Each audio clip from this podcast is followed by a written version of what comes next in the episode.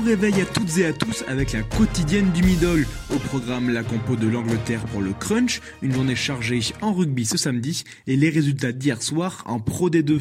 Mais on commence évidemment par la composition de l'Angleterre. Contrairement aux Bleus, Eddie Jones mise sur la continuité.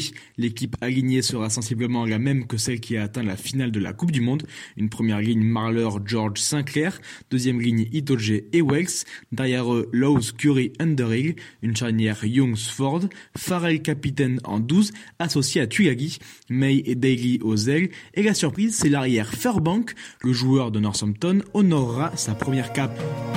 Hier soir, une grosse partie de la 19e journée de Pro E2 s'est disputée si Montauban a réussi à s'imposer tout en laissant Oyonnax hors de la zone de bonus, 21 à 15, à Sapiac. Van en fait de même 16 à 6 face à Provence Rugby.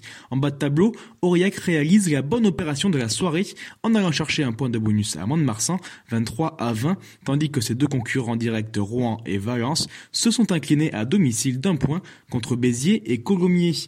Les Hauts-Garonnais poursuivent leur folle série de 7 victoires consécutives et confortent leur place sur le podium. Perpignan n'a fait qu'une bouchée de Carcassonne 53 à 10. Avant la rencontre, les Catalans prolongeaient l'âme, leur talonneur samoan jusqu'en 2022.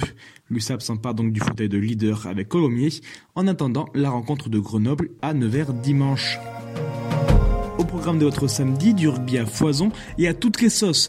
Tout au long de la journée, retrouvez l'Inextenso Super Sevens, le premier championnat de France de rugby à 7. La compétition aura lieu toute la journée à la Paris Défense Arena. La première rencontre aura lieu à 10h30. Il y aura également du rugby à 7 durant tout le week-end à l'autre bout du monde avec l'étape de Sydney au World Series.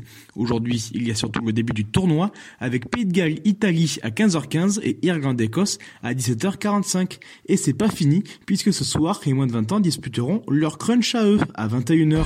Excellente journée à toutes et à tous et à demain, aux nouvelles quotidiennes.